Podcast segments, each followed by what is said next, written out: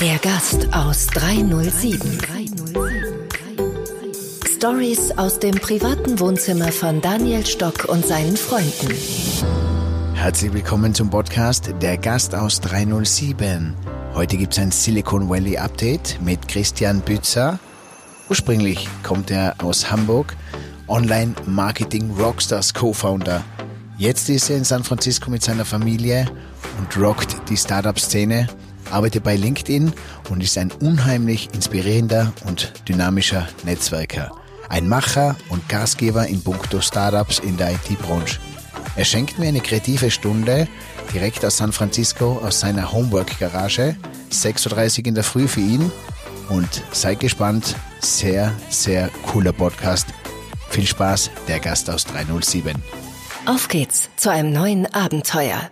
Christian Bützer, super, dass ich dich jetzt äh, endlich zu mir krieg. Ich äh, verfolge dich ja schon seit längerem. Du warst auch so ein äh, positiver Stern für meinen eigenen Podcast, denn ähm, seit vielen Monaten höre ich mir in der Früh immer deinen Podcast an und äh, sehr inspirierend und du bringst ja ein bisschen diesen amerikanischen Flair zu uns nach Europa rüber. Wie geht's dir drüben? Wie ist denn überhaupt momentan die Lage, der Stand der Dinge? Ja, moin erstmal. Äh, vielen Dank, dass ich dabei sein darf. Freut mich natürlich immer sehr, wenn was ich mache irgendwie andere Menschen dann doch irgendwo in gewisser Weise inspiriert. Insofern bin ich da besonders glücklich. Ähm, ja, wie, wie ist die Lage? Also ähm, wir sind ja schon seit März hier im Hardcore-Lockdown. Ne? Also wenn man nach Deutschland guckt hat oder jetzt auch nach Österreich, da gab es ja den im letzten Sommer so ein bisschen dieses Gefühl, da habe ich erinnere ich WhatsApp-Nachrichten mit Freunden, die meinten so, ja, also Corona ist hier gefühlt vorbei, wo ich immer so dachte, ja, warte mal ab, das kommt nochmal zurück. Und hier, das ist wirklich so, seit März ist halt wirklich jeder im Homeoffice und jeder ist seit März mit Maske, selbst auf der Straße, im Park, am Strand, überall. Du siehst halt wirklich niemanden, der sich nicht dran hält. Und deswegen haben wir einfach Glück in San Francisco direkt, dass hier das Case-Volumen einfach konstant relativ niedrig war. Ne? Also wir hatten natürlich jetzt auch noch mal einen, einen Spike in den letzten Wochen und waren ja noch mal im Shelter-in-Place-Order. Das heißt halt wirklich, man darf niemanden sehen, du darfst keine Freunde, irgendjemanden treffen. Ich meine, natürlich hat man dann immer irgendwie so vielleicht eine Familie, mit der man sich dann irgendwo draußen im Park gesehen hat. Aber es war jetzt schon ein paar härtere Wochen und gerade gestern, also gestern äh, Montag, der 25. Äh, äh, Januar wurde dann der Shelter in Place wieder geliftet, weil das Case-Volumen wieder so weit runtergegangen ist, dass wir uns jetzt wieder mit Leuten auch draußen einfach treffen dürfen. Drin nach wie vor nicht. Hm, aber ja, also es ist schon eine krasse Veränderung, ne, was, was sich hier gerade so tut. Also, dass viele Menschen halt wegziehen, die Opportunity nutzen, dass sie von zu Hause arbeiten können ähm, dass dass einfach ja so so dieses ganze Silicon Valley Flair, wie man es so kennt. Also ich meine, es gibt ja zig Leute, die hier hingekommen sind in den letzten Jahren, so als als Silicon Valley Reise auch, um einfach so zu lernen, was ist hier besonders, wie funktioniert das Valley, wie ist die Bürokultur, all das ist in großen Fragezeichen, ne? weil einfach ja viele Unternehmen oder viele von den Tech-Firmen schon heute gesagt haben, dass sie ja nicht mehr ähm, ja diese diese diese diese ganzen Sachen halt machen werden in Zukunft, sondern dass man irgendwie so eine drei zwei Woche macht, vielleicht wo man drei drei Tage ins Büro kommt und zwei Tage von zu Hause arbeitet oder auch 100 Prozent flexibel sein kann. Insofern bin ich sehr gespannt, was sich da in den nächsten Monaten tut, aber was wir so hören im Moment, ähm, also ich bin ja tagsüber sozusagen ähm, bei LinkedIn beschäftigt ähm, dass wir mindestens bis Mitte Juli noch 100% im Homeoffice sein werden und dann halt von da mal schauen. Ne? Also im Moment wird halt von dieser 50%-Regelung gesprochen. Ähm, und äh, das wird aber vielleicht auch noch wieder angepasst. Ne? Also es sind echt große Änderungen, die sich hier gerade aus Valley zubegeben. Ähm, nur so ein paar Sachen so, ne? Die Mieten zum Beispiel waren ja extrem teuer. Also wenn man haben wir hier ein One-Bedroom-Apartment, also hier spricht man ja mal von Bedrooms, das heißt halt ein Schlafzimmer, ein Wohnzimmer und eine Küche vielleicht, kann aber auch häufig dann irgendwie ein, ein Schlafzimmer und eine Küche mit Wohnzimmer zusammen, also eine kleine Wohnung, 50 Quadratmeter, musstest du hier so mit 4000 Dollar im Monat rechnen, vor der Pandemie. Und äh, die Mieten sind halt jetzt wirklich massiv nach unten gegangen, also 30, 40 Prozent, ähm, was natürlich immer noch teuer ist, aber was halt wirklich einfach im Stadtbild sich ändert. Ne? Du läufst durch die Straßen und überall in den Fenstern sind so, so, so Schilder zu vermieten, zu vermieten, zu vermieten. Die ganzen Storage Spaces sind alle äh, komplett ausgebucht. Ich hatte nicht einen Kumpel, der jetzt erst relativ spät sich überlegt hat, ähm, weg, wegzugehen oder beziehungsweise so eine, so eine Weltreise erstmal zu machen und in, von verschiedenen Orten zu, zu arbeiten. Und der hatte sich dann eine Woche vorher überlegt, wo lasse ich eigentlich meine Möbel und wollte dann halt die Sachen in Storage äh, geben. Und es gab halt wirklich im Umkreis von irgendwie 100 Meilen keine einzige Storage Opportunity, weil wirklich so viele Menschen gerade diese Chance nutzen. Ne? Also vor allen Dingen die Leute, die halt Single sind, keine Kinder, kein Haus, die einfach jetzt ja, so ein bisschen Digital Nomads werden. Und ja, mal gucken, wie sich das dann entwickelt in den nächsten Monaten. Geil. Ja, da habe ich den richtigen erwischt. Du bist genau mein, mein Partner, der da ein bisschen Informationen rüberbringt und das äh, tut uns ja ganz gut. Also, nur für alle mal. Der Christian kommt eigentlich ursprünglich aus Hamburg, Co-Founder von Online Marketing Rockstars. Ähm, erzähl kurz was zu den Online äh, Marketing Rockstars. Ja, gerne. Also genau, ich habe so, so verschiedene Hüte sozusagen auf. Ne? Also einmal bin ich tagsüber bei LinkedIn und dann abends und nachts arbeite ich für, für OMR. Wir haben das damals zusammen mit Philipp Westermeier, Christian Müller und Tobias Schlottke gestartet. Also das ist ja schon über zehn Jahre her, dass wir eigentlich nur so als Hobby eine kleine Konferenz machen wollten. Ich habe immer schon mein Leben lang so versucht, Leute zusammenzubringen. Ne? Also in der Schule habe ich früher irgendwelche LAN-Partys organisiert organisiert mit ein paar hundert Leuten. Da habe ich später in der, in der Abi-Zeit dann so, so Partys organisiert, wie, wie, das halt so viele Abitursjahrgänge machen und später in der Uni dann so angefangen, Studientage zu machen, wo ich Unternehmer in die Uni gebracht habe. Und ich habe immer relativ früh irgendwie für mich persönlich erkannt, dass wenn ich Menschen zusammenbringe, dass dann eigentlich dieser Netzwerkgedanke für mich persönlich am besten ist, weil wenn ich derjenige bin, der es organisiert, dann kenne ich auch mehr oder weniger jeden direkt, der kommt und äh, habe damit halt so einen Netzwerkboost eigentlich für mich selber irgendwie geschaffen. Und als ich dann angefangen habe in Hamburg zu arbeiten wieder nach dem Studium, ähm, habe ich halt gedacht, okay, das hat so gut funktioniert während des Studiums schon, lass mich hier auch was starten und hatte dann über einen gemeinsamen Freund Philipp Westermeier kennengelernt, der halt auch gerade mit OMR anfing und meinte so, hey, dann lass uns das doch zusammen machen.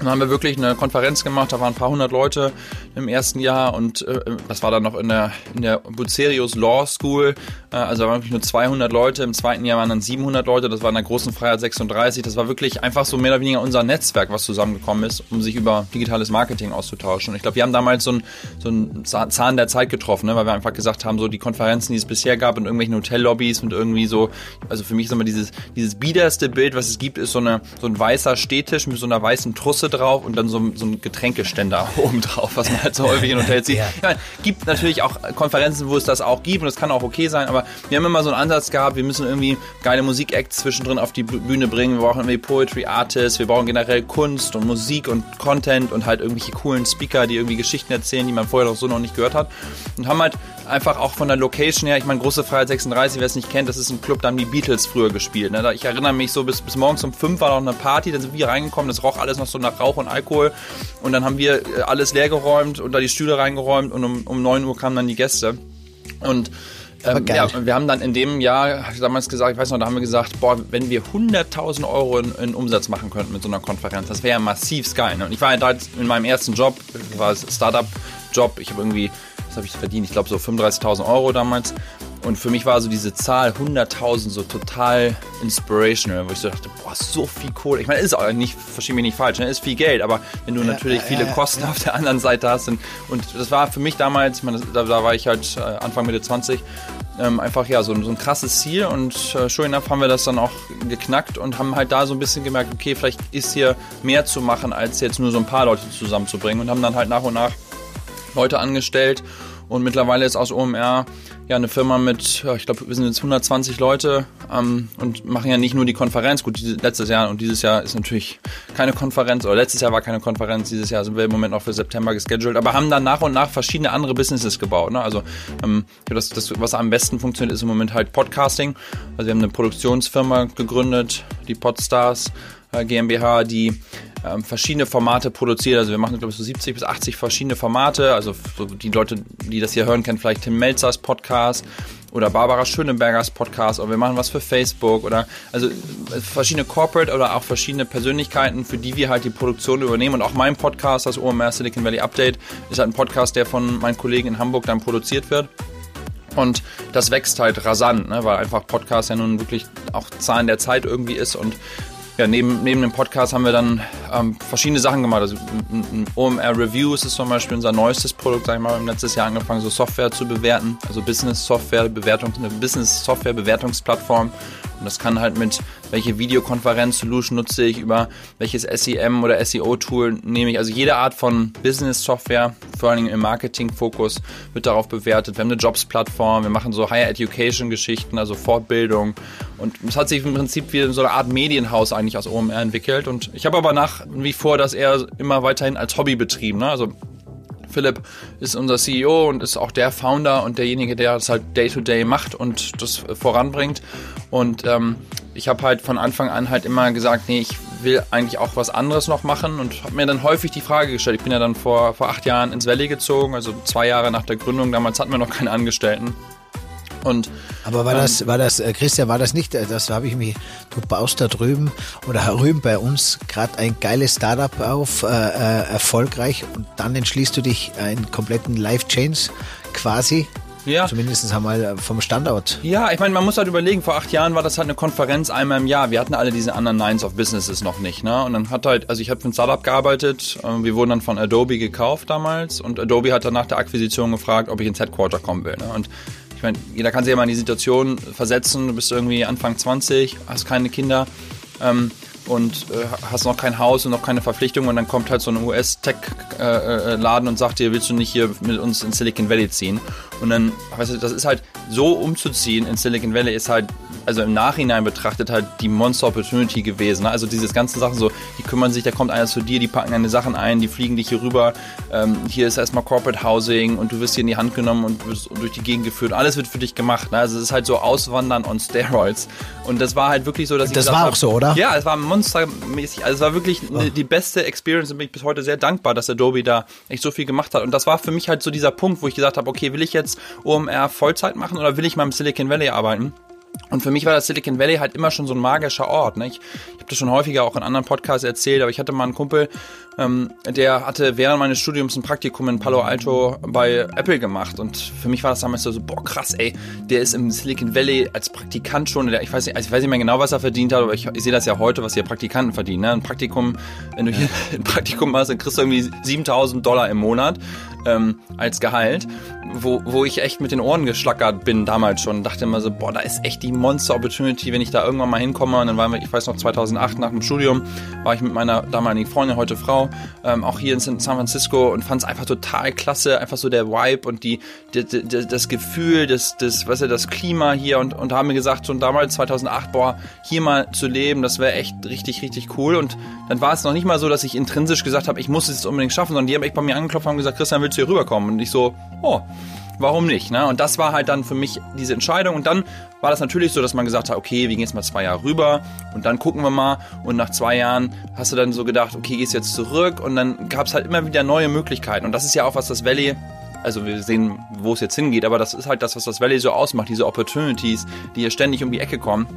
Und da habe ich mich halt dann immer wieder entschieden, mach, ich bin so ein Excel-Listen-Typ auch und mache dann immer so Abwägungen, gibt verschiedene Punkte bei all solchen Entscheidungen, die ich treffe, aber habe mich halt immer wieder für das Valley entschieden und dagegen halt nach Hamburg zu gehen und da Vollzeit bei OMR einzusteigen und habe es ehrlicherweise auch nie richtig bereut, weil das Schöne ist, wenn man in zwei verschiedenen Zeitzonen arbeitet, kannst du auch zwei verschiedene Sachen viel einfacher machen. Ich erinnere mich in den ersten zwei Jahren OMR oder ersten drei Jahren, wo ich halt noch in Hamburg im Büro saß und dann irgendwie tagsüber noch Sales Calls machen musste und irgendwelche Termine hatte mit der Stadt und ich musste dann irgendwie das mit meinem eigentlichen Job äh, irgendwie ja so, so koordinieren. Das war eigentlich ziemlich stressig. Und wenn du halt neun Stunden hinterher bist, und wir sind ja neun Stunden unterschiedlich, ne? also hier ist jetzt 7.48 Uhr morgens, ähm, dann hast du halt einfach mehrere Stunden am Tag, wo du wirklich fokussiert arbeiten kannst, wo du nicht mit deinem anderen Job ähm, überein, über, überlappst. Ne? Also ich habe dann immer jeden Morgen, gerade in den heißen Phasen, bin ich um 5 Uhr aufgestanden, habe dann halt von 5 bis 9, hatte ich halt vier Stunden, konnte richtig Vollgas geben, konnte dann zu meinem normalen Job, hatte da dann auch niemand mehr, der mir noch E-Mails geschrieben hat oder irgendwas aus Deutschland und konnte abends dann weiß ich, was mit, mit, meiner, mit meiner Frau machen und, ähm, und, und mit jetzt später Kind, also mittlerweile haben wir halt auch Nachwuchs, ähm, und äh, ja, und dann konntest du halt abends um 10, 11 auch nochmal wieder ein, zwei Stunden mit Überlappung arbeiten. Und so konnte ich eigentlich immer das wunderbar so kombinieren und fand es eigentlich immer ziemlich cool, halt zwei Sachen zu haben. Ne? Also einmal so den Corporate Tech Job, aber auf der anderen Seite auch die Inspiration und das Dynamische aus dem Startup. Und bin da nach wie vor sehr, sehr glücklich mit der aktuellen Situation. Ja, geil, geil. Ja, das passt natürlich wie die Faust aufs Auge. Und meine Frage war ja auch Work-Life-Balance, wie du das machst. Aber das hast du jetzt auch schon super beschrieben, weil äh, jetzt vom Arbeitstechnischen her, das mit der Family und mit der Frau, du bist ja da in deiner Garage. Ist das für dich, glaube ich, wichtig? Äh, war das deine Idee, dass du dir dein eigenes Workstudio in deiner Garage einrichtest? Oder ja. hat deine Frau da gemeint, sorry Christian, aber du, du mischst das zu viel und sie will klare Trennung zwischen Familie und Arbeiten, oder?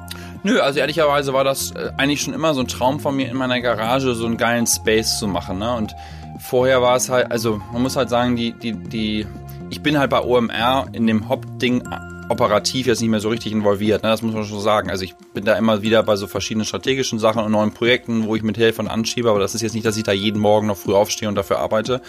Ähm, aber, aber als halt dann das Work from Home anfing, habe ich halt schon überlegt, okay, also unser Sohn ist jetzt drei, der war gerade zwei geworden, als die, ähm, als die Pandemie losging.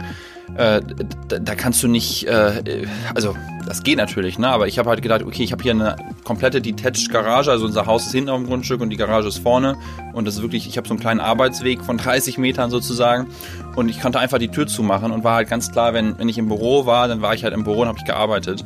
Und das, das war wirklich so, dass ich dann selber gedacht habe, okay, geil, jetzt kann ich die Garage immer endlich so ausbauen, wie ich schon immer mal wollte. Und ich habe dann Heizung eingebaut und habe dann angefangen, halt hier meinen Hintergrund ein bisschen spannender zu machen, das alles so ein bisschen zu dekorieren. Ähm, und in mein, mein Video-Setup äh, zu investieren. Dann kam halt auch der Podcast, der dann losging. Es sieht richtig geil aus und ich werde auch auf äh, meinen Social, ja? ich, ich, ich werde auch äh, meinen Social-Kanälen äh, ein paar Videos und Fotos von dir posten, von deiner Garage, ja. weil es natürlich auch eine coole Motivation ist für Menschen, was kann ich aus meinen Räumen, aus meinen eigenen vier Wänden oder auch nur, wenn es das Gartenhäuschen ist, zu machen und Absolut. geil kreativ arbeiten. So, und das heißt, du passt natürlich nach San Francisco äh, auch hinüber.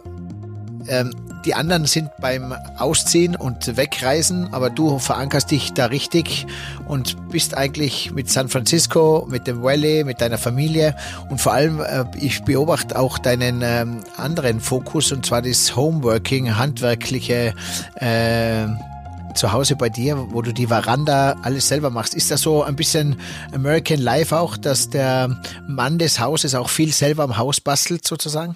Ja, also ich würde jetzt nicht sagen, das ist unbedingt nur der, der Mann des Hauses. Ne? Jeder hat ja so sein, seine Hobbys und seinen Fokus und ich habe halt schon mein Leben lang gerne geheimwerkert.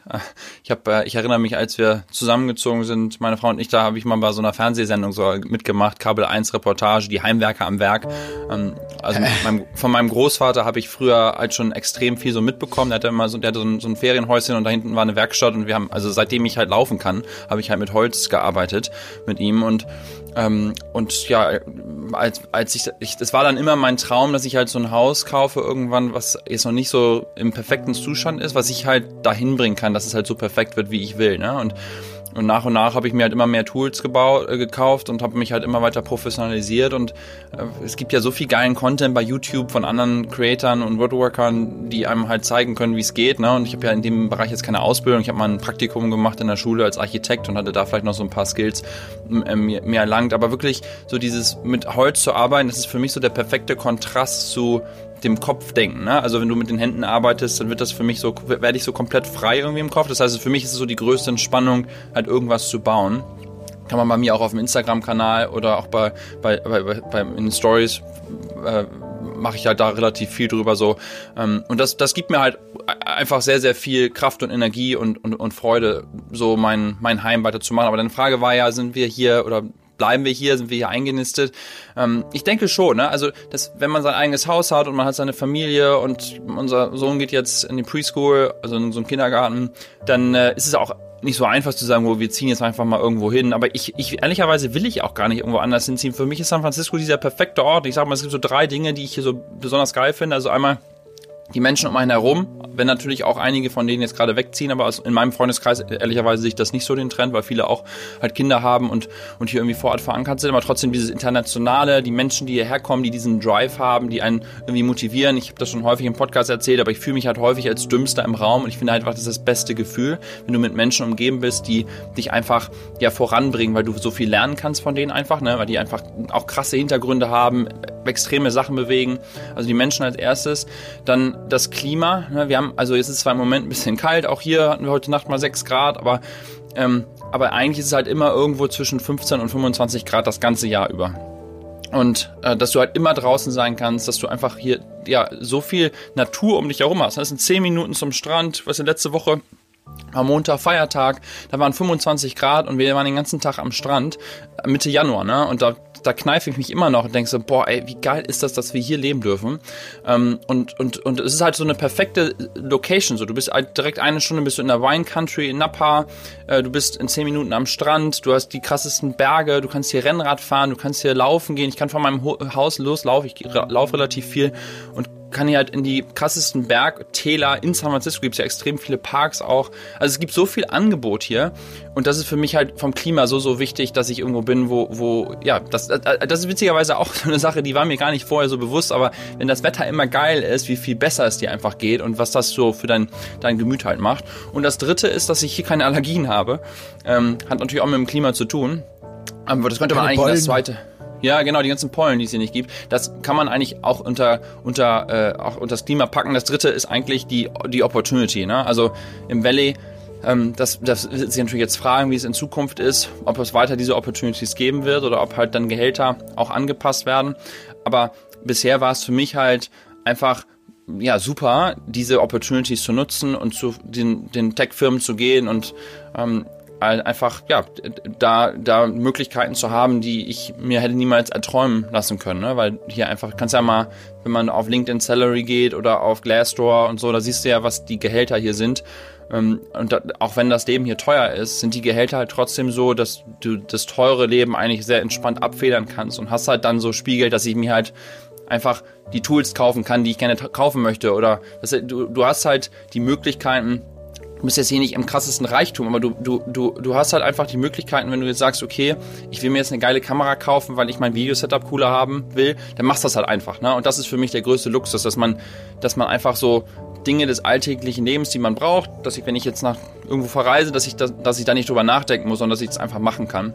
Und das deswegen für mich äh, da ist das Valley wirklich der perfekte Ort äh, rundherum und deswegen glauben wir, wir haben jetzt gerade wieder in den letzten Tagen auch viel darüber diskutiert, weil halt eben ja Leute wegziehen, weil du viel in, in den Nachrichten liest, aber für uns, also meine Frau und mich, ist das hier auf jeden Fall der perfekte Ort. Ja, geil. Und du bist ein, ein Macher, wie man jetzt, wie man spürt. Man spürt dich ja durch den Podcast, durch deine Energie und äh, ich möchte nicht sagen rastlos, aber deine, ja, dein Strotzen nach, nach, ähm, du bist also ein, der, der Startup-Freak, aber geil. Vielen Dank für den Support an Easy Motion Skin. Der wunderbare Elektro-Trainingsanzug, den ich überall dabei habe, vor allem jetzt in dieser Zeit, wo die Fitnessstudios geschlossen sind, die Trainer keinen Kontakt haben, genieße ich ein Training für mich zu Hause mit Anleitung, ohne Anleitung, zum Relaxen, zum Krafttraining oder für die Ausdauer. Viel Spaß mit Easy Motion Skin. Was sind, was sind drei Punkte, weil du gesagt hast, die drei Sachen, die dich drüben halten oder die dich so geil äh, findest drüben, was vermisst die drei Sachen an Europa, an Deutschland? Ja, also ich meine, klar gibt es Sachen, die man vermisst. Ne? Also einmal ist natürlich Familie. Ähm, Gerade jetzt im letzten Jahr war das natürlich eine Herausforderung, dass man halt nicht nach Deutschland fliegen konnte und eben Großeltern, Familie, Freunde äh, in Deutschland sehen konnte. Obwohl ähm, auch das durch Zoom und Skype und WhatsApp und was weiß ich mittlerweile. Also mein Sohn hat, glaube ich, trotzdem einen extrem engen Draht zu seinen Großeltern durch halt diese Kommunikationskanäle, die es heute gibt. Ähm, aber trotzdem ist das natürlich schade, ne, dass man Weihnachten und so weiter nicht zusammen feiern kann. Auf der anderen Seite muss ich sagen, war es auch sehr entspannt, Weihnachten mal nicht nach Deutschland zu fliegen, kein Jetlag zu haben und einfach ganz entspannt hier zwischenzeitlich irgendwelche Holzprojekte auch zu machen. Ah. Aber nee, also Familie ist auf jeden Fall ein Punkt. Ähm, ich glaube, das Zweite, was Menschen in Deutschland oder auch in Österreich vielleicht gar nicht so selber realisieren, ist, wie dicht alles zusammen ist in Europa. Ne? Dass du halt innerhalb von ein bis zwei Stunden Flugzeit halt an die krassesten Orte eigentlich kommen kannst. Ne? Du kannst nach Madrid, nach Rom, nach, nach, äh, nach London, nach Paris, Amsterdam, das ist ja alles ein Katzensprung. Und ich erinnere mich einfach damals, gut, man hat natürlich auch anders verdient, dass man vielleicht solche Städtetrips jetzt nicht ständig machen oder machen wollte oder konnte. Aber äh, diese Möglichkeiten, so viele verschiedene Kulturen äh, und Städte in so kurzer Zeit zu kommen, das ist eine Sache, die ist schon krass in San Francisco. Und wenn ich hier zwei Stunden ins Flugzeug steige, dann bin ich entweder gerade mal in LA oder in Salt Lake City oder irgendwo in der Wüste oder im Ocean oder vielleicht gerade mal in Seattle. Ne? Aber alles das, also hier ist ja im Umkreis von 1000 Kilometern einfach mal nichts. Also keine andere Stadt.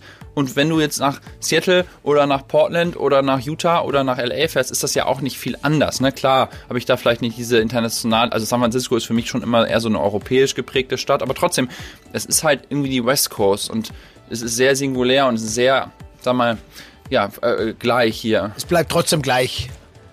Bei uns hast du andere Charaktere, andere Menschen, andere Genau. äh, Sprache, äh, anderes Verhalten, alles ändert sich äh, im Stundentakt quasi. Ja, genau. Und das ist schon richtig geil. Ne? Deutschland, Österreich, Schweiz, Ja. Italien. Ja. Ja, ja, ja. Gerade, gerade, ich meine, du im Zillertal, du bist ja noch viel geiler dichter dran, ne? Ich erinnere mich, als ich mal da war bei euch, dass wir einfach mal eben nach Italien gelaufen sind, ne? Also wie geil ist das? das, das, das dieser Gedanke, ich, ich war mit damals mit so einer Gruppe ja. von LinkedIn-Kollegen bei euch und, und äh, erinnere mich halt, dass ich dann zu den Kollegen gesagt habe, so, und morgen wandern wir nach Italien, ne? Die Leute sind ausgeflippt, weil die das gar nicht fassen konnten, dass sie zu Fuß mal eben in ein anderes Land gehen können. Also es ist wirklich, das, das ist eine Sache, die vermisst man schon sehr und jedes Mal, wenn wir halt in Europa sind, dann versuchen wir halt auch irgendwo ähm, noch ja, in irgendein anderes Land zu besuchen und, und, und halt so einen Trip noch irgendwie zu machen. Also da, das ist eine Sache, die mir auf jeden Fall fehlt. Und ähm, was fehlt mir noch? Ja, ich meine, wenn ich halt bei OMR bin und wir halt die Konferenz machen und dieses junge Team halt da sehe, dann, dann muss ich schon manchmal so ein bisschen schlucken und mir dann manchmal so denken, boah, das das ganze Jahr natürlich so zu machen, könnte auch sehr cool sein. Aber ähm, ja, ich, ich, da, da bin ich dann immer doch dann relativ rational und, und vergleiche halt dann natürlich äh, eine, eine Pha- Hochphase während unseres Festivals, wo alle halt total gehypt sind und alles mega cool ist. Ähm, äh, ähm, und das natürlich auch nicht das ganze Jahr diese gleiche Atmosphäre hat. Ähm, aber da, da muss ich schon sagen, dass, da bin ich schon manchmal so ein bisschen, dass ich das vermisse. Witzigerweise eine Sache, die fällt mir gerade noch ein. Ähm, ich erinnere mich, ich weiß nicht, ob du die kennst, die Hamburger Goldkehlchen. Das ist so ein, so ein Männerchor, der von einigen von meinen Freunden äh, mitgegründet wurde in Hamburg. Ja, ja. Und ich habe früher während der Schulzeit im Chor gesungen, witzigerweise. Also recht, recht professionell auch. Wir haben auch so Touren gemacht durch Deutschland und Konzerte gegeben und Gesangsunterricht und so weiter. Habe aber seitdem ich 18 bin auch nicht mehr gesungen irgendwie. Aber als dieser Chor gegründet wurde vor sechs Jahren oder so, da habe ich gedacht so, fuck ey, da wäre ich jetzt gern mit dabei. So irgendwie so eine coole Gruppe von Jungs, mit denen halt Musik zu machen. Ähm, und und da, da, das war für mich echt so das erste Mal, dass ich dachte, so, boah, dafür wäre ich jetzt echt gerne in Deutschland.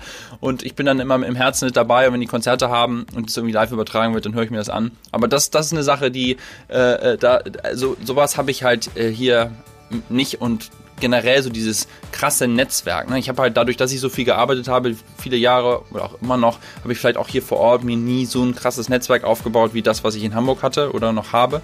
Ähm, äh, und deswegen mache ich ja zum Beispiel auch meinen Podcast, um einfach mein Netzwerk hier vor Ort äh, wieder stärker zu, zu aktivieren. Das ist cool. Äh, Deine Verbindung von San Francisco, Silicon Valley zu, zu uns herüber nach deutschsprachigen Dachbereich. Christian, LinkedIn ist deine Homebase und ähm, für diese Firma arbeitest du, für diese Company. Erklär mir kurz, um was es bei LinkedIn geht und zugleich auch die Frage, wird das noch bei uns ein bisschen unterschätzt? Äh, nützen wir es zu wenig? Nützen wir es vielleicht auch falsch? Aber äh, was steckt hinter LinkedIn und was ist die Macht von LinkedIn? Oder auch der Spaßfaktor? Ja, das ist eine gute Frage. Also in der Tat war für viele Jahre wahrscheinlich LinkedIn in Deutschland noch so völlig ähm, underpenetrated, sag ich mal. Ne? Es gibt ja auch da so grüne Freunde in Hamburg, die was ähnliches anbieten. Ähm, äh, was ist LinkedIn? Also LinkedIn ist halt im Prinzip ein, für die, das die es nicht kennen, es gibt ja immer noch viele Menschen, die nicht bei LinkedIn sind, aber es ist halt ein, ein soziales Netzwerk, wo ich halt ein Profil haben kann und wo ich mich halt über berufliche Themen und teilweise geht es halt auch in den privaten Bereich mittlerweile austauschen kann. Und das Schöne, also ich sage immer für die Leute, die erst noch gar nicht bei LinkedIn sind, es ist halt so ein Ort of Opportunity. Ne? Ich zum Beispiel habe damals halt bei Adobe gearbeitet und dann hat jemand bei LinkedIn mir eine Nachricht geschickt, also eine In-Mail, und hat gesagt, hey Christian, wir haben hier bei LinkedIn eine super Opportunity. Wir brauchen einen Produktmanager, der Deutsch spricht und ein Netzwerk in Deutschland hat. Wir brauchen jemanden, der für uns den deutschen Markt von der Produktseite leitet. Und ich hätte mich aus irgendwelchen Gründen, obwohl das für mich total passt. Ich bin ja so wirklich so Netzwerker. Ich habe mein ganzes Leben lang immer Netzwerke gebaut, Menschen zusammengebracht. Deswegen, dass ich jetzt heute bei LinkedIn arbeite, ist eigentlich so eine gewisse Ironie. Ähm, aber da habe ich halt so gedacht, boah, das ist ja genau der Job, der auf mich maßgeschneidert ist. Aber ich hätte mich trotzdem nie bei LinkedIn beworben, aus irgendwelchen Gründen. Ich kann, also war irgendwie nicht so auf mein Relevant Set. Und das war diese Opportunity, dass die mich bei LinkedIn wegen meines Profils, wegen meines Netzwerks gefunden haben. Und deswegen bin ich dann zu LinkedIn gekommen und war dann halt für drei Jahre auch für Deutschland von der Produktseite verantwortlich äh, mache mittlerweile dann äh, was anderes. Also mittlerweile bin ich für, für InMail verantwortlich, also genau diese Nachrichten, die die Menschen kriegen für die Opportunity. Das ist sozusagen mein Hauptaufgabenbereich und ich mache noch ein paar andere Sachen. Wir bauen jetzt äh, verschiedene Sachen rund um Video noch auf. Ähm, aber ähm, witzigerweise war das sozusagen der, der, der, der Startpunkt für mich. Und genau das ist auch der, der Value von LinkedIn eigentlich als allererstes für mich. Ne? Dass es ein Ort ist, wenn ich da aktiv bin und ein Profil habe und professionell mich verhalte, dass dann Menschen mich finden können und ich einen neuen Job habe. Ne? Und jeder, der das einmal durchgangen ist, dass ihn ein Recruiter oder eine Recruiterin angeschrieben hat und deshalb man dann eine neue berufliche Opportunity hat, und vielleicht mehr verdient oder was Spannenderes macht in seinem Leben, dann ist man wahrscheinlich LinkedIn sein Leben lang irgendwie loyal in gewisser Weise. Ne? Und das ist auch genau unsere Vision. Also wir sagen mal, create economic opportunity for every member of the global workforce. Also übersetzt halt, man will halt oder wir wollen halt Möglichkeiten schaffen für alle Menschen, die irgendwie arbeiten, um die im Leben weiterzubringen. Ne? Und das ist für mich zum Beispiel auch so ein total wichtiger Punkt, dass, dass ich für eine Firma arbeite, wo wir halt was Cooles machen für die Gesellschaft. Ne? Also wenn, wenn, wenn Leute durch mein Tun irgendwie eine neue berufliche Opportunity haben oder auch für meinen Podcast, ne, dass ich Gäste darüber finden kann, dass ich Leute anschreiben kann,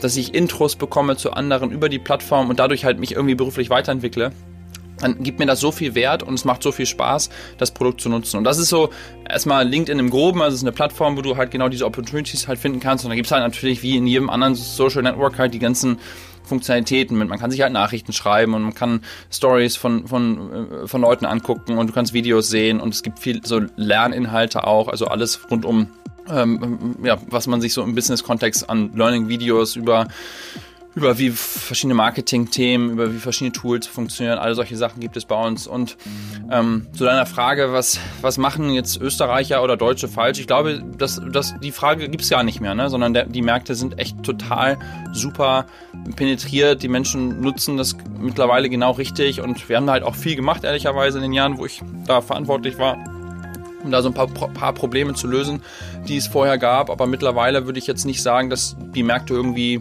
hinterher oder vorweg äh, sind. Also vor allem die Österreicher und die Schweizer, muss man sagen, haben das schon viel früher erkannt, welchen Value LinkedIn ihnen bietet. Ne? Dass du einfach ein internationales Netz hast. Also wir haben über 700 Millionen Mitglieder auf, auf der Welt und diese Opportunity halt auch mit Menschen außerhalb des eigenen Landes zu sprechen. Ne? In, in, Deutschland ist man vielleicht häufig so ein bisschen auf sich selbst fokussiert und braucht vielleicht nicht den das anderen, die anderen Länder um einen herum, weil es halt so groß ist.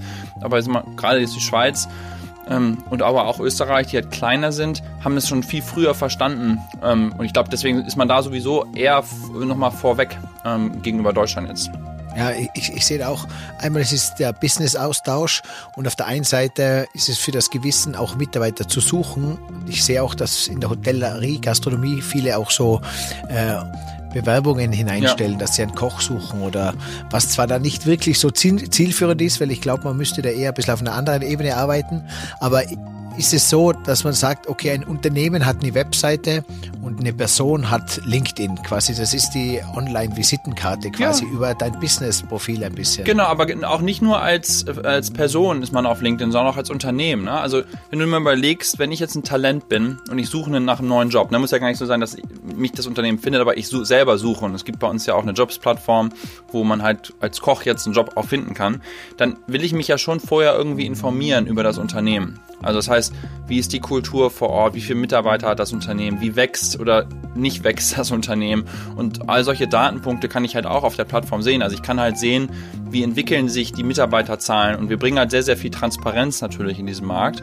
Aber deswegen ist es auch als Unternehmen extrem wichtig, einfach eine Präsenz zu haben, dass ich eine vernünftige Unternehmensseite habe, dass ich die Mitarbeiter, die ich habe, auch bei LinkedIn angemeldet habe und die dann ihr persönliches Profil auch mit dem Unternehmen verknüpft haben, dass einfach ich als Unternehmen so professionell und so gut dastehe, wie irgendwie es geht. weil, ich sag mal ein Beispiel, wenn ich jetzt irgendwie eine Recruiter-Anfrage bekomme und ich gehe auf das, das erste, was ich dann mache, ist, ich gehe auf das Unternehmensprofil, wenn ich die Firma jetzt noch nicht kenne und gucke mir an, wie sich die Mitarbeiterzahl entwickelt hat. Ne? Wenn sich in den letzten zwölf Monaten die Mitarbeiterzahl halbiert hat, dann ist das für mich natürlich erstmal eine Red Flag, die mir dann sagt, okay, anscheinend geht es der Firma nicht so gut, wohingegen, wenn ich irgendeine Firma sehe, wo, wo halt irgendwie 150% Wachstum gerade ist, denke ich mir so, hm, das könnte ja interessant sein, ne? weil wenn irgendwo, also es gibt ja meines Erachtens nichts Besseres, als wenn du irgendwo arbeitest, wo es so richtig vorangeht, wo ständig immer Neues eingestellt wird und, und es geht irgendwie, ist halt massivstes Wachstum einfach, ne? weil das einfach sehr motivierend ist, wenn es vorangeht. Und da sind auch so Sachen, wo wir halt Transparenz reinbringen und den Menschen halt wieder die Möglichkeit geben, sich da zu informieren. Also insofern, ähm, LinkedIn ist nicht nur was für Personen, sondern auch für Unternehmen, für Unternehmer äh, oder Unternehmerinnen, wo, wo man sich halt einfach positionieren kann, um, um halt Talent äh, dann zu finden. Herr Christa, jetzt bist du so ein großer Netzwerker, der auch viele Menschen verbindet. Ähm, ich fliege jetzt nach Hamburg. Gibt es ein Tool oder eine Idee, wie ich dort meine Business-Freunde quasi kontaktieren kann, wie bei Facebook äh, Standort zu senden, dass sie wissen, ah, ich bin in Hamburg und im Umkreis von einer äh, halben Stunde ist der Businesspartner im Social-Bereich und der im IT-Bereich und und und. Gibt es solche Funktionen oder ist sowas äh, gefragt? Ähm, also haben wir jetzt nicht. Wir achten ja sehr so auf Privacy und, und Data Sharing und so weiter, dass jetzt irgendwelche Location-Daten permanent geteilt werden. Aber du hast natürlich die Suche und kannst ja vorher gucken, wem wer ist in Hamburg von meinen Kontakten und kannst dann halt zum Beispiel eine, eine, einen Gruppenchat öffnen, ne? Also kannst halt praktisch eine, eine, Nachricht mit den Leuten halt machen, wenn die sich auch gegenseitig kennen oder kannst denen direkt eine Nachricht schicken. Ähm, also das, das sind so machen. Ich meine, so dieses, also das ist jetzt eine persönliche Perspektive, ne? Aber dieses so location-based irgendwie jetzt bin ich da und dann gucke ich mal, wer da ist, ist ja relativ ineffizient, ne? Weil ist ja nicht so, also vielleicht ist es bei dir anders, aber wenn ich jetzt nach Hamburg fahre und, und, und gucke, wer ist jetzt gerade in meiner Umgebung und die dann anrufe und sage, hey, wollen wir uns jetzt treffen?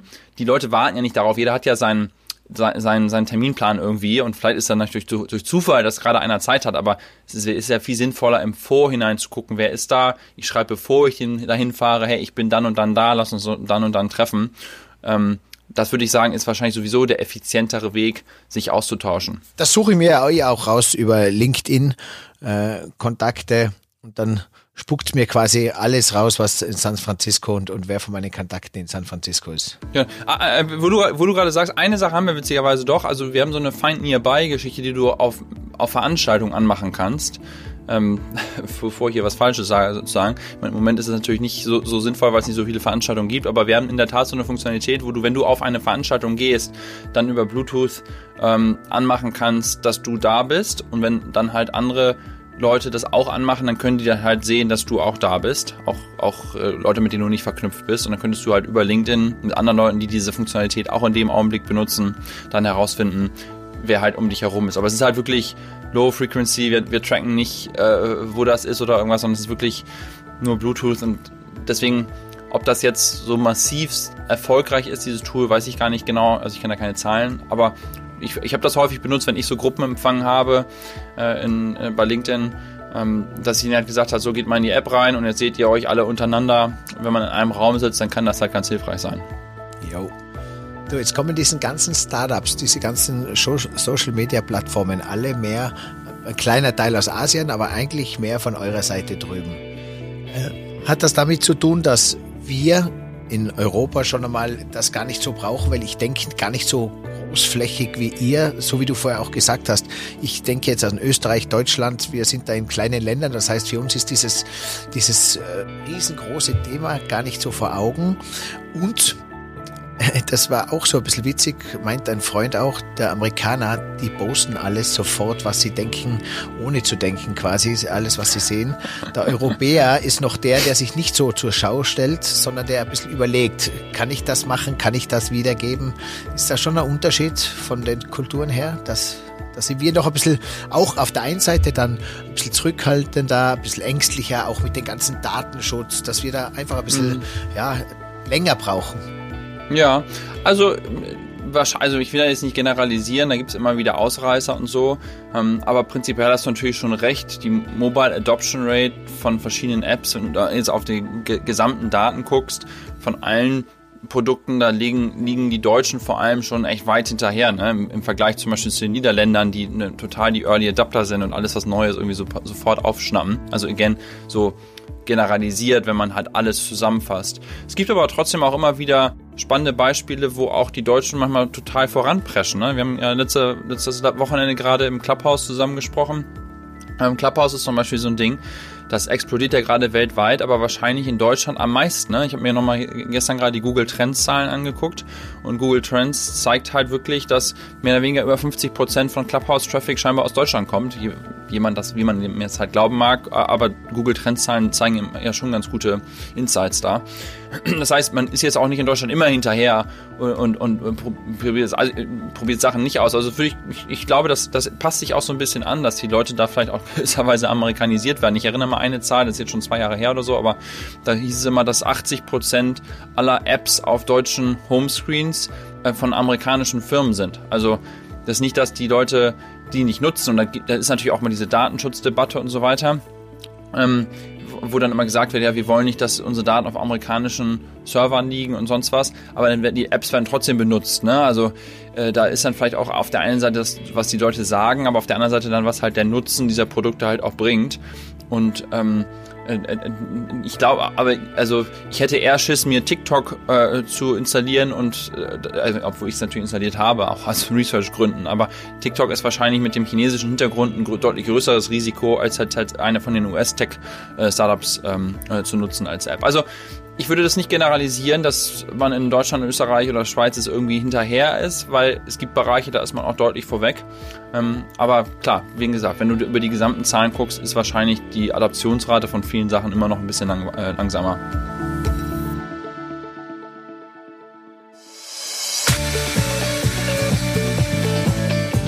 Danke für den Support an myuweed.com, das coole und clevere Gesundheitsportal. Für mich für dich, für uns alle. Lass dich inspirieren.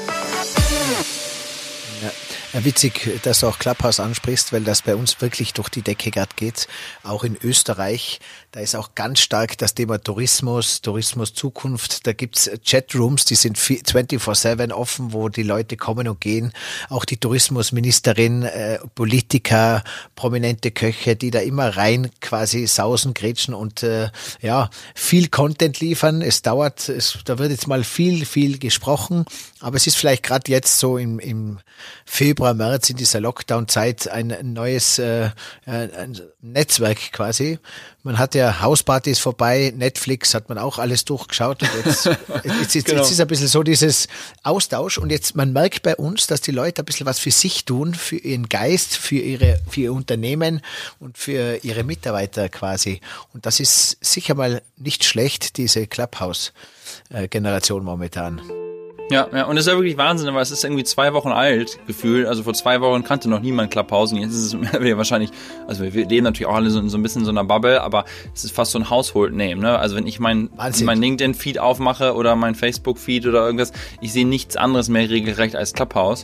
Und man muss einfach sagen, das ist ein total spannendes neues Medium ähm, und, und kann halt einfach auch total coole Diskussionen fördern. Ne? Und vor allen Dingen diese Adaption, was du schon sagst, dass halt Politiker damit drin sind und so, äh, wo, wo ich aber schon wieder ein bisschen schmunzeln muss, weil da wird halt irgendwie wieder über Datenschutz diskutiert und dass die Corona-Warn-App man ja lieber dann die Location nicht tracken sollte und das ist alles so gefährlich.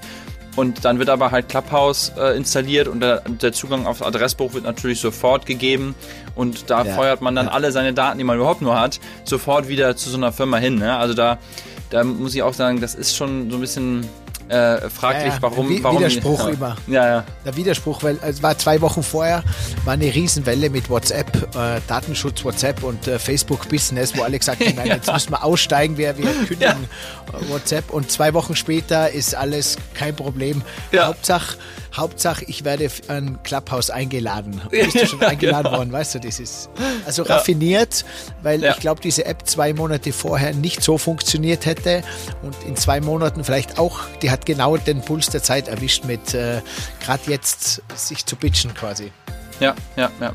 Ja, ich bin auch, ich bin sehr gespannt, wie es ist das ein Hype oder bleibt das, ne? Ich muss heute schon sagen, ich habe noch nie in meinem Leben eine so derartige Adaption von irgendeinem digitalen Produkt gesehen, ne? Weil, also ich meine, die machen es halt auch einfach Echt? sehr smart mit diesem. Ja, also sag mir ein Beispiel, wo wo halt die Leute überall na, TikTok posten. nicht, Twitch nicht, na, nee, nein, nix. Nein. Also das ist alles in gewisser Weise linear gewachsen. Langsam. Ja. Und du, wenn du die, die, die, die, die, die verdoppeln sich halt regelrecht jeden, jede Woche gerade ne, von ihren Mitgliederzahlen.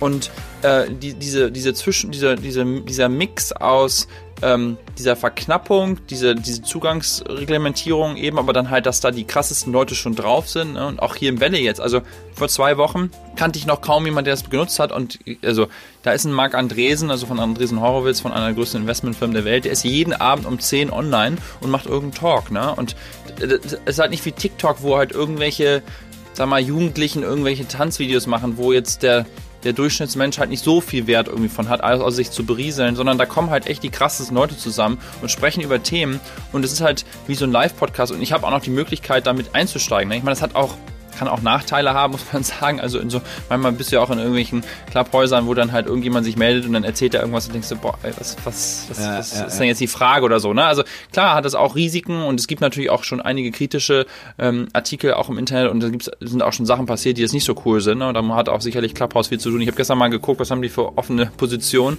auf deren Internetseite und äh, die, die größte, der größte Bereich, der da gesucht wird, sind halt Trust und Safety, ne? Weil ähm, dadurch, dass ja jeder die Hand melden kann und dann irgendwas ins Mikrofon schreien kann.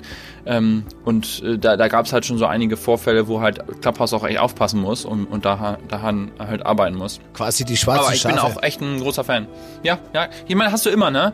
Du hast immer leider sch schwarze Schafe, aber gerade auf so einer recht anonymen Plattform dann noch ähm, ist es natürlich noch mal einfacher, äh, wo du halt nicht mit deinem Klarnamen unbedingt bist, ähm, äh, äh, dich daneben zu benehmen. Und da muss sicherlich Clubhouse aufpassen, dass sie sich da nicht in die falsche Richtung entwickeln. Da gibt es dann die bezahlten Werbemännchen, die sich überall einnisten und zu Wort melden, quasi in, in einem Werbeauftrag.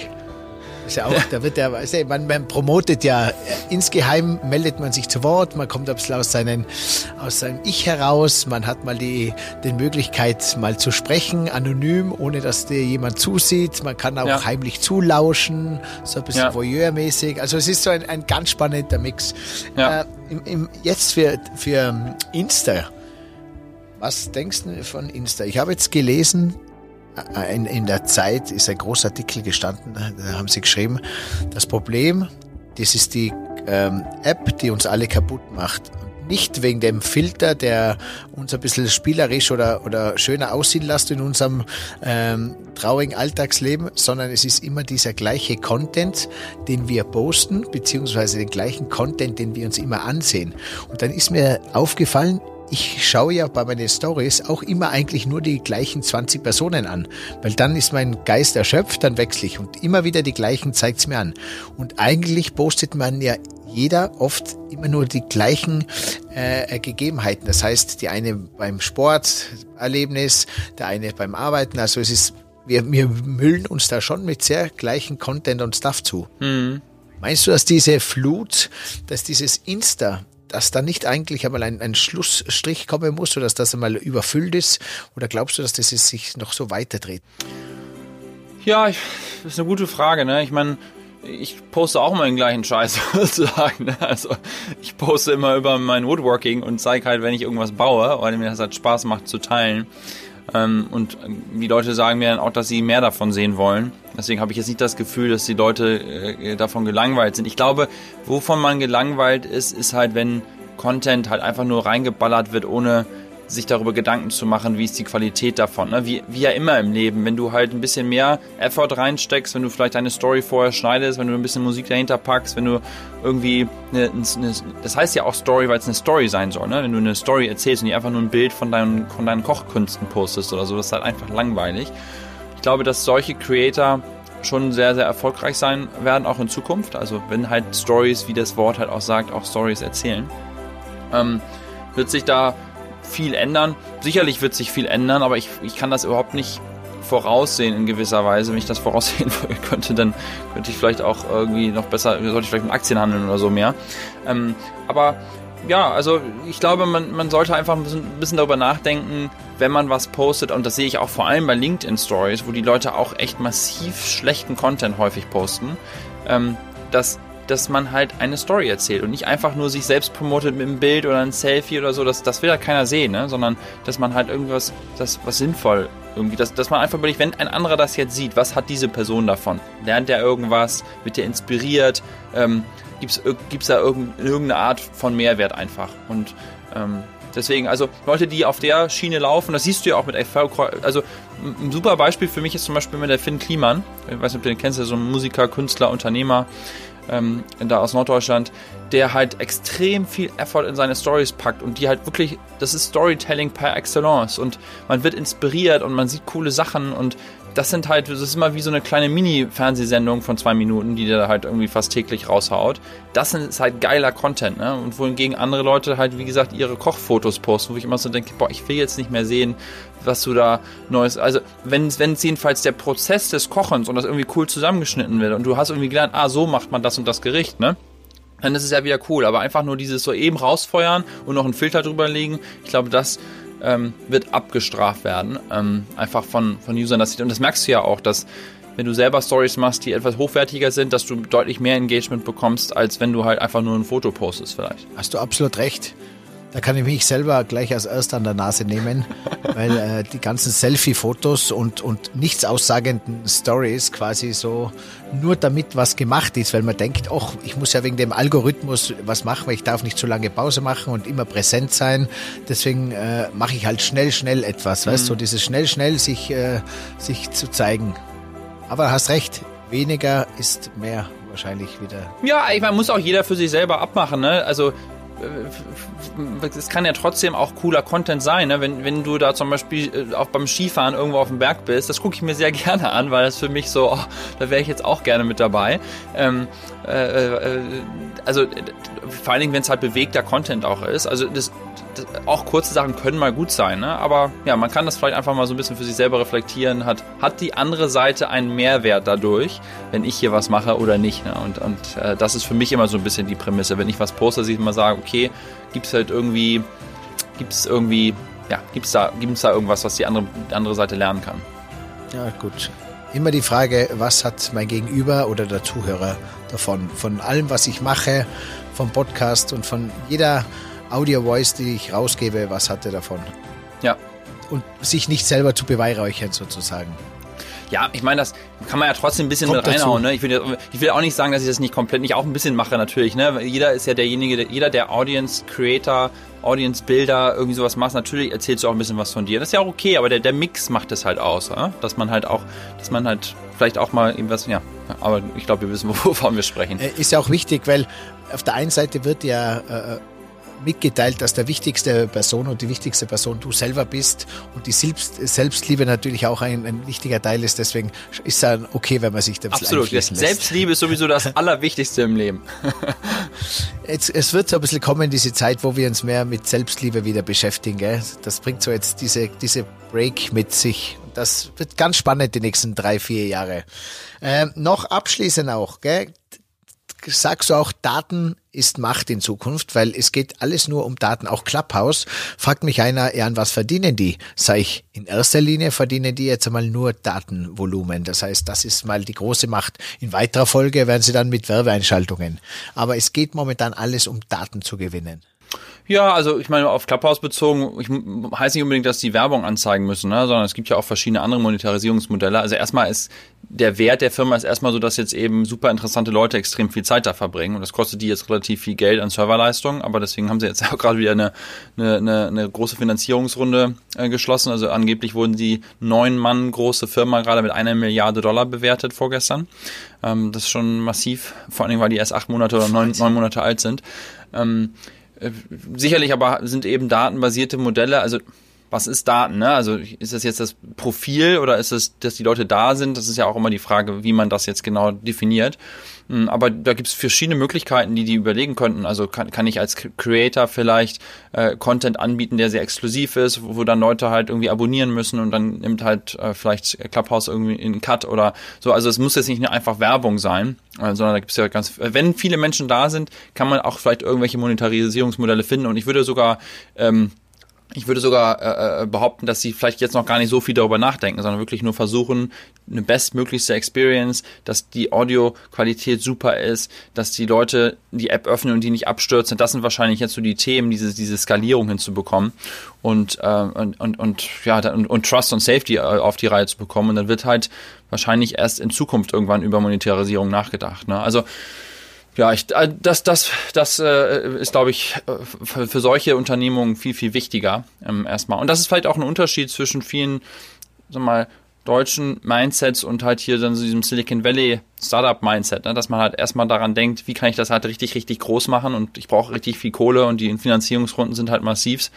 Ähm, und äh, dann wird halt später darüber nachgedacht, wie man das halt irgendwie umsetzen kann und dass man da auch mit Geld verdient. Ich frage dir noch zwei, drei Fragen und du brauchst auch nur ganz kurz und knackig antworten. Mhm. Ähm, was, wann gehst du mal laufen? Äh, du machst Sport. Ja, genau. Und ich habe mich erkundigt, mein Bruder hat gesagt, er ist sehr fokussiert, sehr sportlich und trinkt ganz wenig Alkohol. ja, also ich gehe dreimal die Woche laufen, entweder mittags um 12 oder morgens um 8 oder was ich am Wochenende mal mache, wir fahren halt irgendwo zum Strand und dann laufe ich zurück und meine Frau und mein Sohn, die fahren zurück. Da kriege ich dann immer so ein 10K, äh, halt auch einmal die Woche versuche ich dann da reinzubekommen. Aber das ist so mein, mein Ablauf. Hast du ganz durchgestrukturiertes äh, und durchgetaktetes Leben, Woche, Monats? Base? Ähm, leider ja. Also mein nächster Termin fängt in einer Minute an äh, okay. und das geht dann heute Abend bis um elf. Äh, also ja, es ist leider sehr durch, durchgetaktet, muss man sagen, ja. Aber die Wochenenden sind sehr entspannt. Okay, äh, schnelle Frage, was hast du für ein Armband da? Dieses äh, violette Armband auf der anderen Seite, ja genau. Ach so, das ist ein äh, OMR-Bändchen vom, ähm, also ich das immer, ich versuche immer so ein bisschen Branding vom OMR mit an ah, mir cool. zu tragen, dicht an meinem Herzen. Äh, genau, das ist von vor drei oder vier Jahren, habe ich das jetzt am Arm. Wirklich? Cool, Respekt. Ja. Bei uns hat es immer einen Kindercocktail gegeben, wenn ein Gast gekommen ist und hat vom letzten Aufenthalt noch äh, oben gehabt. Ach geil. Also gibt es eine Flasche ja. Wein von OMR für dich dann. Äh, Lieblingsessen, ein Lieblingsessen äh, in San Francisco, ein Lieblingsessen in Hamburg. Das ist eine gute Frage. Also wenn ich nach Hamburg fahre, das erste, was ich mache, ist, dass ich mir einen Döner irgendwo hole. Ich habe noch nicht mal unbedingt die, die spezielle Dönerbude irgendwo, sondern einfach generell einen Döner, weil das ist ein Essen, was ich hier nicht bekomme. Ähm, und hier in San Francisco kann ich hier gar nicht sagen, was mein Lieblingsessen ist, weil es so viele geile internationale Küchen Restaurants gibt, dass ich da ja, äh, jeden Tag mich durch was anderes inspirieren lasse. Also habe ich kein, ich, ich bin sowieso so ein Mensch. Bei, bei mir gibt es nicht so Tee oder Kaffee oder, also ich, ich, ich mag alles. Ich habe so viele Interessen, deswegen kann ich mich da mal sehr, sehr schwierig äh, äh festlegen. Ja, geil. Und da gibt es ja deine Frau Olivia auch noch, oder? Die auch genau. Äh, die ist sowieso die beste Köchin. Thermomix was macht. Ja, cool. hey, ich bedanke mich. Wir sehen uns wieder. Ich melde mich wieder mal nach ein paar Monaten. Vielleicht wieder so ein äh, Silicon Valley äh, Christian Update. Wir verfolgen dich weiter auf dem äh, Podcast. Ich werde deine ganzen Profillinks, deine Show Notes alle bei mir ein bisschen reingeben, cool. ein paar Fotos reinstellen. Ich danke dir und ich spiele nach super meinem viel Spaß Podcast gemacht. Vielen, vielen Dank. Äh, immer, immer einen Song. Welchen Song wünschst du dir? Den hau ich dann nach dem Podcast rein. Boah, ich bin ja, da, da habe ich einen riesen Leck an Knowledge, Musik und Sport. Ich, ich, ich könnte dir keinen Sportler sagen, ich kann dir eigentlich kaum einen Künstler sagen. Ähm, ja, den gebe ich, wenn dir die einfällt, schreibst du mir, der kommt dann noch rein auf jeden Fall. Und sonst we're going to San Francisco. Ja, genau, genau. Also, ciao, mach's gut. Ja, mach's Danke, gut, dass du dabei warst ja, gerne, beim ciao. Gast aus 307. Ciao. Ja, ciao, mach's gut. San Francisco.